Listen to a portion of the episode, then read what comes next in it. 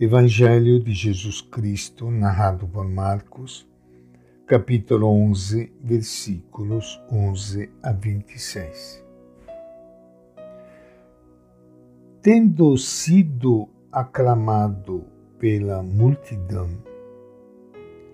Jesus entrou em Jerusalém no templo. Depois de observar tudo ao redor, saiu com os doze rumo a Betânia porque já era tarde. No dia seguinte, quando saíam de Betânia, Jesus teve fome. Avistando à distância uma figueira coberta de folhas, foi ver se encontrava algum fruto. Mas não encontrou nada além de folhas, pois não era época de figos. Dirigindo-se à árvore, disse: nunca mais alguém coma do seu fruto.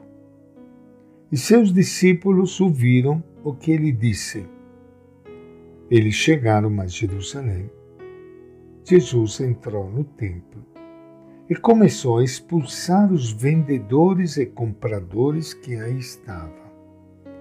Derrubou as mesas dos que trocavam moedas e as cadeiras dos que vendiam pombas e não deixava ninguém transportar nada pelo templo. Jesus os ensinava, dizendo: Não está escrito: Minha casa será chamada casa de oração para todos os povos? No entanto, vocês a transformaram em abrigo de ladrões. Ouvindo isso, o chefe dos sacerdotes e os doutores da lei procurava uma maneira de acabar com Jesus. Mas tinha medo dele, porque a multidão toda estava maravilhada com seu ensinamento. Quando entardeceu, eles saíram da cidade. Na manhã seguinte, passando por aí, viram uma figueira seca até as raízes. Pedro se lembrou e disse a Jesus: Mestre, Olha a figueira que amaldiçoaste, ela secou. Jesus respondeu-lhes: Tenham fé em Deus. Eu lhes garanto. Se alguém disser a esta montanha, levante-se e atire-se no mar, e não duvidar no coração, mas acreditar que se realize aquilo que está dizendo, assim acontecerá.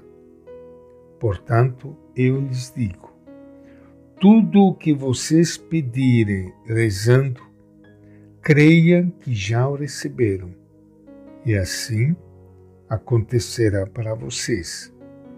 E quando vocês estiverem rezando, se tiver alguma coisa contra alguém, o perdoe, para que o Pai de vocês que está nos céus também perdoe os pecados de vocês. Esta é a palavra do Evangelho de Marco.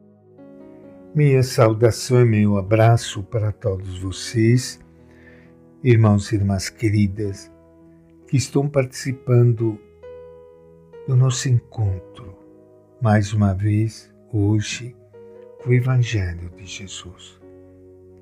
Este Evangelho que nos coloca diante da pessoa de Jesus de Nazaré, do seu jeito, do seu ensinamento. Marcos nos diz que Jesus saiu cedo de Betânia, casa da pobreza, e aí ele sentiu fome. De longe via uma figueira bonita, cheia de folhas. Foi ver se havia fruto. Quando percebeu que não havia, rogou uma praga e disse: Nunca mais ninguém coma do teu fruto. Como entender este gesto tão violento e tão estranho? Pois a figueira não tinha culpa. Além disso, não era tempo de fruto. Com esta pergunta na cabeça, Marcos nos leva a ouvir o episódio seguinte, que fala da expulsão dos vendedores do templo. Chegando ao templo, Jesus faz outro gesto violento. Expulsa os vendedores e compradores, derruba as mesas dos cambistas e proíbe carregar objetos pelo templo. Trata-se novamente de um gesto simbólico, feito de propósito para nos fazer, para nos fazer pensar. À luz do que fez com a figueira, as coisas se esclarecem. O Templo de Jerusalém, do jeito que estava funcionando, não passava de uma árvore frondosa, bonita, cheia de folhas, mas sem oferecer fruto para o povo faminto que buscava o Deus da vida. Por isso, num gesto violento de autoridade, Jesus declara encerrado o expediente do templo e põe fim ao culto da maneira como este estava sendo realizado. Já não tinha mais sentido. Nunca mais ninguém coma do teu fruto. Jesus cita dois profetas, Isaías e Jeremias. Isaías dizia que o templo devia ser uma casa de oração para todos os povos. A realidade, porém, era outra. Estrangeiros, mulheres e pessoas consideradas impuras não podiam entrar no templo, eram excluídas. Por meio desse texto de Isaías, Jesus ensina que o templo não pode ser o lugar de exclusão, mas deve estar aberto para todos. Jeremias dizia que o templo tinha sido transformado num covil de ladrões. O mesmo estava acontecendo no tempo de Jesus. Assim, citando Jeremias, Jesus denuncia o mau uso do templo a religião não pode ser usada para explorar o povo, nem para sustentar e legitimar o privilégio da classe dirigente.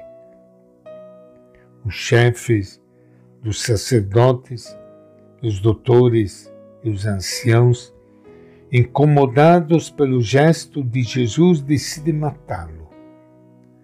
Mas eles têm medo do povo, que estava maravilhado com o ensinamento de Jesus.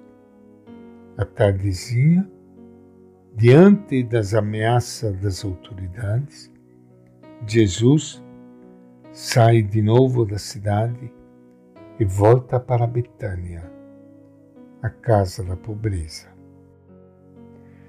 E esta é a nossa reflexão de hoje do Evangelho de Marcos.